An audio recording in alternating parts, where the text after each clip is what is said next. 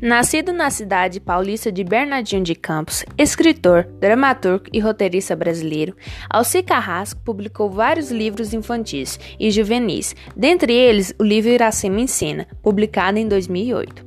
O livro Iracema Ensina relata a história de Adamo, um jovem que sonha em seguir a carreira de escritor, criando roteiros para novelas e minisséries. Em um dia de trabalho, Adamo encontra um diretor de televisão, Carlos Canteiro, então, ele lhe apresenta a ideia de adaptar o livro Iracema.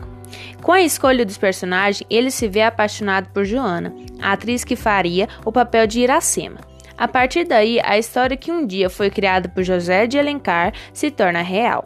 O livro, a princípio, não demonstra ser tão interessante, ainda mais se tratando de uma minissérie. Passei um tempo sem ver novelas e realmente não sentia falta disso. E sim, li somente porque fui obrigada. Contudo, conforme ia passando, me senti ainda mais apegada a ele. A história tomou outro rumo, se tornando cada vez mais envolvente. Será que Adão vai conseguir fazer seus sonhos tornar realidade? Joana será capaz de casar com aquele milionário? E assim cada vez mais ia surgindo novas perguntas dentro da minha cabeça. Portanto, eu recomendo esse livro. Minha motivação para ler era muito pequena.